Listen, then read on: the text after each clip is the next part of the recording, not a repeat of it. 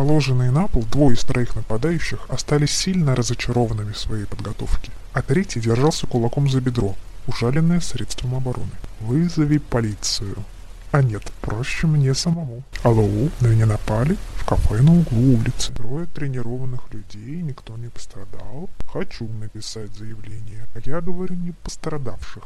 Не вооружены. И не могу я их отпустить по добру, по здорову. Они дождались приезда полиции. Успели перекусить. Поехали в участок. Он написал заявление, и по возвращении домой они сели за плотный ужин. На тебя часто покушаются, Джозеф? Бывает, только это же без толку. Всех нас пытаются отравить в обычной забегаловке. И водители выпиши не того чая за рулем городского транспорта. А если найдут заказчика, и им окажется Макун, прям спросил Настя. А если нет? Пускай они разбираются. В участке сидел щеголеватый следователь, его белая рубашка выделялась в сумраке кабинета. Был день, и освещение не включили. Подпишите тут, что с ваших слов записано верно, а теперь порассуждаем без протокола. Припомните всех лиц, получающих материальную и иную выгоду от вашей смерти. Кто последнее время высказывал угрозу убийством или причинением тяжелых увечий? Не происходило ли с вами кишечных отравлений и вообще странных происшествий? Нет, ничего серьезного не было. Рассмотрим все несерьезное. Кому вы должны денег? Интимные отношения вне брака с лицами, состоящими в браке. Ну, ерунда. А самих нападавших не допрашивали. Успеем. Их еще задержать за что-то надо. Не могу вам помочь. Разве что жена является наследником первой очереди. На моих похоронах будет публично рыдать один бестактный коллега. И журналисты заработают на сенсации. Не будем подозревать каждого из них. Пожалуй, зайду к вам потом. После того, как вы расколите тех троих, чтобы не страдать паранойей и не превратить свою жизнь в бегство от хищников, стоит все-таки не уходить в мысли о том, кто держит обиду на тебя и как именно может быть выстроен план мести, потому что время течет неумолимо, и тратить его на мрачные мысли значит красть его у себя. Джозеф производил в участке впечатление наивной глуповатой поп-звезды. Маска эта была излюбленной. Что касается Насти, он сделал вывод. Иногда она не притворяется. Вы уже закончили снимать, а то я новый текст написал. Тот слишком прост. Мы записали интервью. Хочешь еще и монолог? А нельзя, да, уже смонтировали. Дай мне прочесть.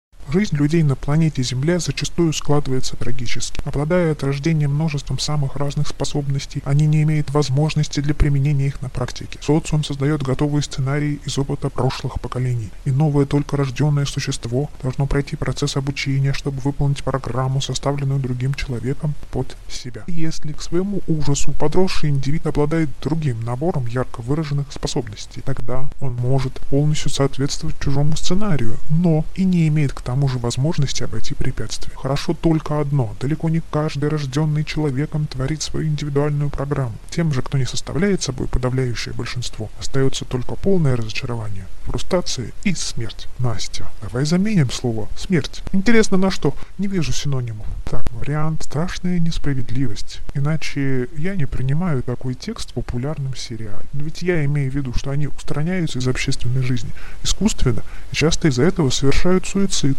Суицид тоже не пойдет. Давай перепишем последнее предложение так. Что же остается тем, кто не составляет подавляющего большинства? Странно. Вопрос даже лучше. Пусть так и останется. Сериал в конечном итоге состоял из дюжины эпизодов, снятых в Индии, Китае, Голландии, США, России и так далее. Героев, то есть замкнутых чудаковатых личностей, жаждущих пообщаться под гримом марсианина, искать было нетрудно. А как это все шикарно укладывалось в мой авантюрный план.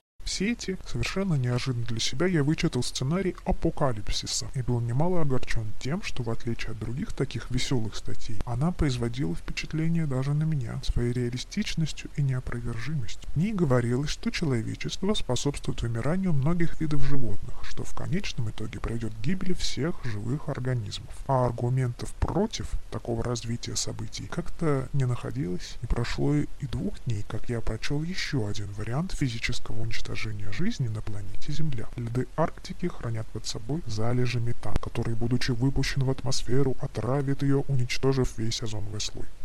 А климат? Все теплее и теплее. Снежная шапка на плюсах все меньше и меньше. Человечество висит над пропастью на волоске. Может быть, будут еще такие же тексты для широких слоев населения.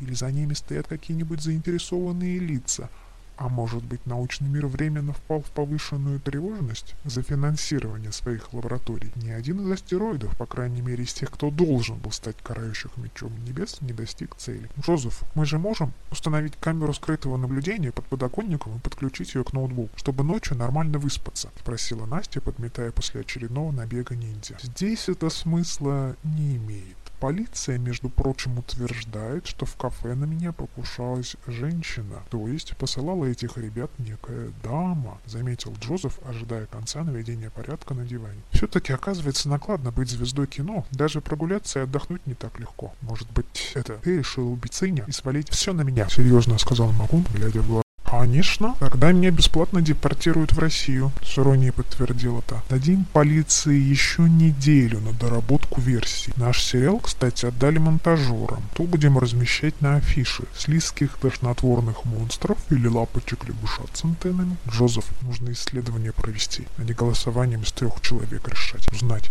какое оформление привлечет больше зрителей. А может так и так? Слева монстр, справа робот с рожками, сказала тоже. Получится две разные афиши. Промо-ролики пора запускать, социальные сети встряхнуть, прессу прикормить. Много интересно пойдет на прокорм акулам пера. Кому хватит того, что мы их подбрасываем свежие новости, кому на подорожавший овес наличные, кому пообещать, кому взаимообразно. Это дело известное. Уже все пошагово расписано, команда приступает к работе по особому сигналу, ответил Макун. Он не зря выступал продюсером нескольких кассовых любовных дорам в КНР. Через неделю выяснилось, что смерть мастера Ушу решила ускорить его законная супруга. Что ж, отличная причина расстаться. На прощание она призналась, что отцом мальчика был один из ее приятелей, а девочек решил суд лучше оставить с матерью. На содержание Цинь выделил ей достаточную сумму, и уголовное дело покушения заседании было закрыто. Стороны остались довольны. Вот так Настя и стала разлучницей, как говорят престарелые сплетники, среди которых много лицемеров и ханжей. Но пусть все они примут во внимание тот факт, что никто здесь не стал пострадавшей стороной. Цинь приобрел частный дом в Пекине, но это не конец еще, а только последний видимый узел на веревке. Сериал прошел в Китае со средним успехом. Все-таки там не было ничего из джентльменского набора для сверхприбыльных документальных драм.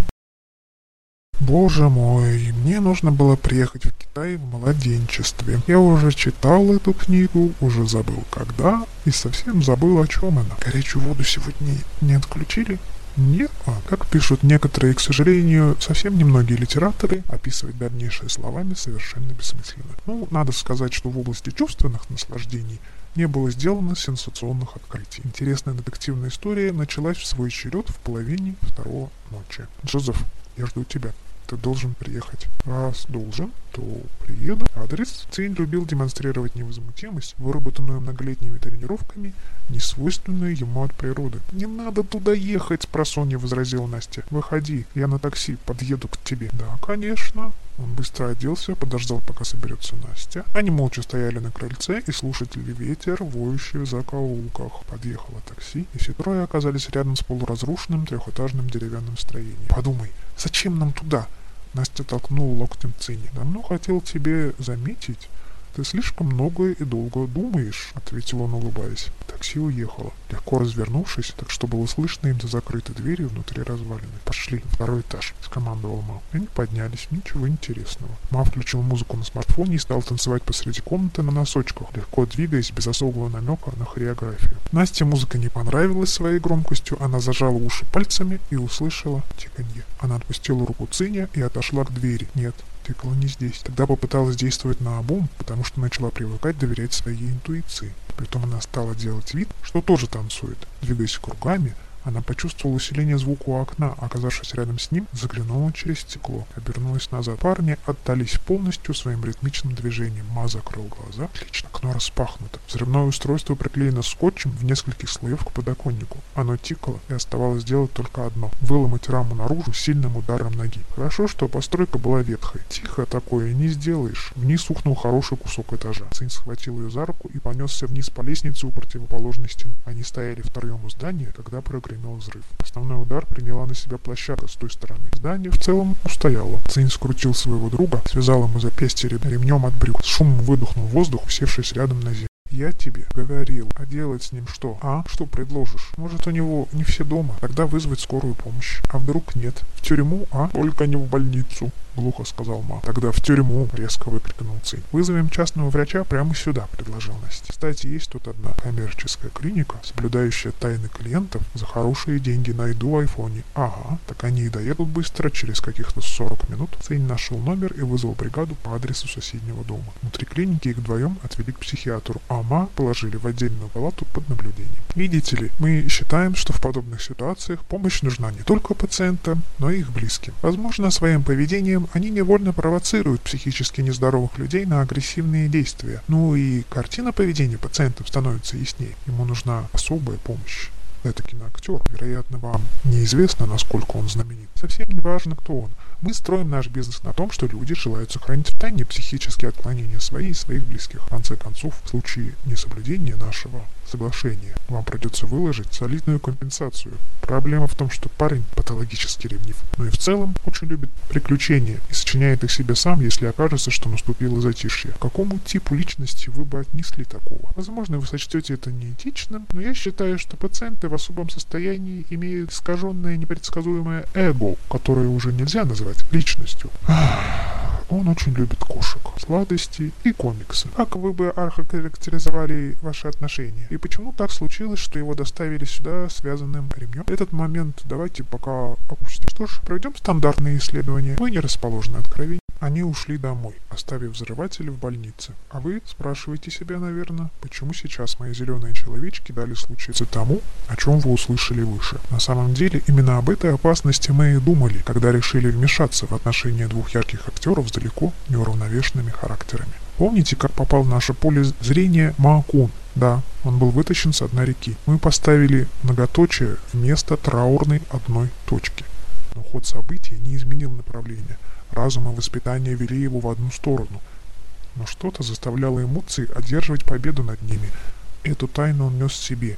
Никто из близких ему людей не знал о том, насколько глубоко вода попала в легкие, как сильно колотилось сердце. Хорошо, что психиатр ничего не знал о суициде. На ком боли стал расти, прорываться в виде приступов агрессии. Почему хорошо? Суицид для профессионалов – это чуткий сигнал об опасности пациента для себя и окружающих. Для нас же это критическая точка развития определенных процессов внутри личности. Может так оказаться, что с нее начнется новое перерожденное существо на месте безжизненной слабовольной тени, и поэтому нужно дать шанс, еще один, вместо изоляции, успокаивающих препаратов и всех помоев, что может вылить современное общество на будущего или несостоявшегося самоубийцу. Знали ли мы о взрывном устройстве? Я ведь сказал вам выше об особом типе личности Маакуна. Нет, не знали. Всегда в рукопашной схватке побеждал, побеждал Джозеф, поэтому и здесь можно было надеяться на такой исход. Но ситуацию спас случай. Настя, оказа, относилась к аудиалам, то есть остро воспринимала резкие, раздражающие звуки. «Телефон», — произнесла Настя в два часа ночи. «Что?» – проснулся Джозеф, протирая правый глаз.